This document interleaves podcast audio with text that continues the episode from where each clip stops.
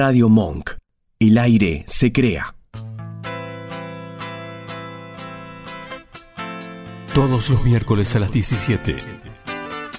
Remixados en Radio, Radio Monk.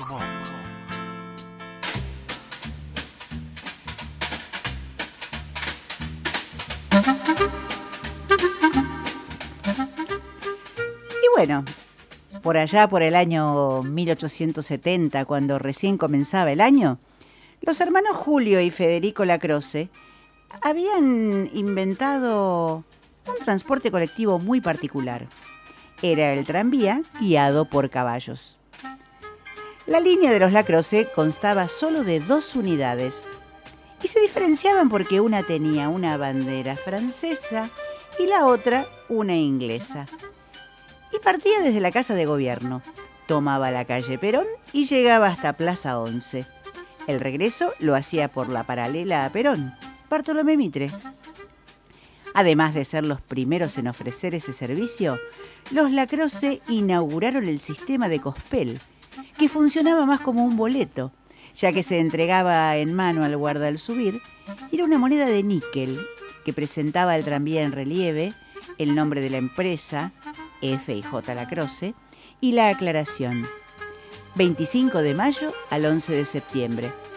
Si bien sabemos que con eso se indicaba que partía de la Plaza de Mayo y llegaba a la estación 11 de septiembre, parecía una invitación a viajar con el tiempo.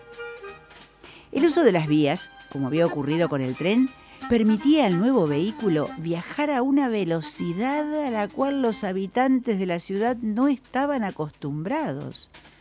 Los ensayos previos, bueno, ocasionaron múltiples quejas por parte de los vecinos. Entonces hubo que recurrir a algo para contentarlos. Así fue que ubicaron un caballo que andaba 100 metros por delante de la formación. Su jinete iba vestido de verde y agitaba una bandera colorada a la vez que anunciaba con una corneta que se acercaba el tranvía. De esta manera prevenía a los distraídos de lo que para ellos sería algo así como un tren bala.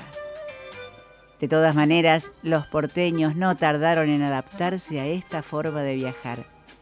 El tren y el tranvía lograron el milagro de que Buenos Aires empezara a crecer en tamaño.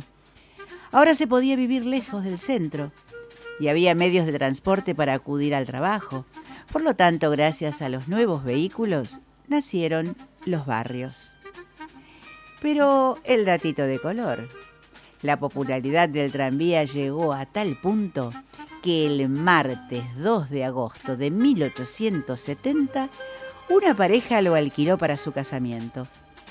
Esa noche los novios, los padrinos, familiares cercanos y hasta una banda de música llegaron en tranvía a la iglesia de Valvanera en Bartolomé Mitre y Ascuénaga.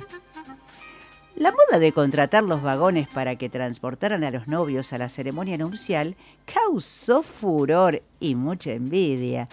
Entonces los hermanos Lacroce, ni lerdos ni perezosos, aprovecharon la novedad e idearon adornos especiales para estos viajes charter hasta la iglesia de Valvanera.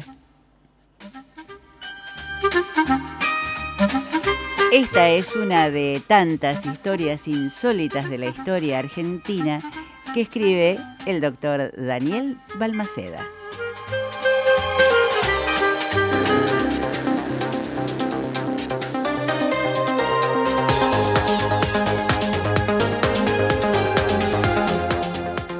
Estamos hablando del año 1870, ¿no? Recién ya estaba el tranvía, estos tranvías este, a caballo, que después ya no lo fueron y, y circularon por, por vías normales. Pero después vino el subte, otro vehículo sobre rieles, el subterráneo A, que tenía los vagones de madera. Y digo tenía no hasta hace mucho tiempo, porque algunos de, de, las personas que podemos estar inclusive en este ámbito los han conocido, pero ya cayeron en desuso y se usan para diversos fines. Bueno, acá en Buenos Aires, el viernes pasado 6 de diciembre, a un vagón un museo que hay en Luján, que es el, eh, un museo de complejo museográfico Udaondo, que es una asociación civil, le pidió a Subterráneos de Buenos Aires que le diera la 87. La 87 es la bruja. ¿Por qué le decían la bruja? Es un tremendo coche, es un tremendo coche que fue de la línea A, de aquellos este, primeros subterráneos, que es larguísimo, mime de más de 15 metros de largo, pesa 22 toneladas y se lo llevaron hasta Luján en peregrinación, podríamos decir, porque allí lo van a refaccionar y va a ser instalado en el museo. Pero mm, con la llegada de esta reliquia, este complejo museográfico provincial Enrique Udaondo va a sumar otra pieza de gran valor histórico para el transporte público nacional, ya que ellos tienen a la porteña, la primera locomotora, y el primer tranvía a caballo. Entonces se integraría este vagón de subte a este patrimonio que hace a la historia de nuestro transporte sobre rieles. Va a ser exhibido en el área 2 del Museo de Transportes sobre vías y durmientes. Les cuento que llevar ese vagón no fue nada fácil. Salieron de los talleres temprano a la mañana de los talleres que tienen acá en el Bajo Flores y tardaron más o menos dos horas y media en llevarlo y para eso lo tuvieron que poner en una, mm, en una especie de, mm, ¿cómo les digo?, un acoplado amarillo de estos de las empresas de grúa que gentilmente donaron todo este trabajo, lo llevaban replegado de modo que el vagón fuera rodando sobre sus propias ruedas. Y cuando llegaron, ya sea al salir como al llegar, se le pusieron unos rieles adicionales para que empalmaran con el el garage, digamos, que lo iba a recibir pero si bien el viaje duró dos horas y media, meterlo en el hangar llevó más de dos horas porque resultó que era más chico que el anterior.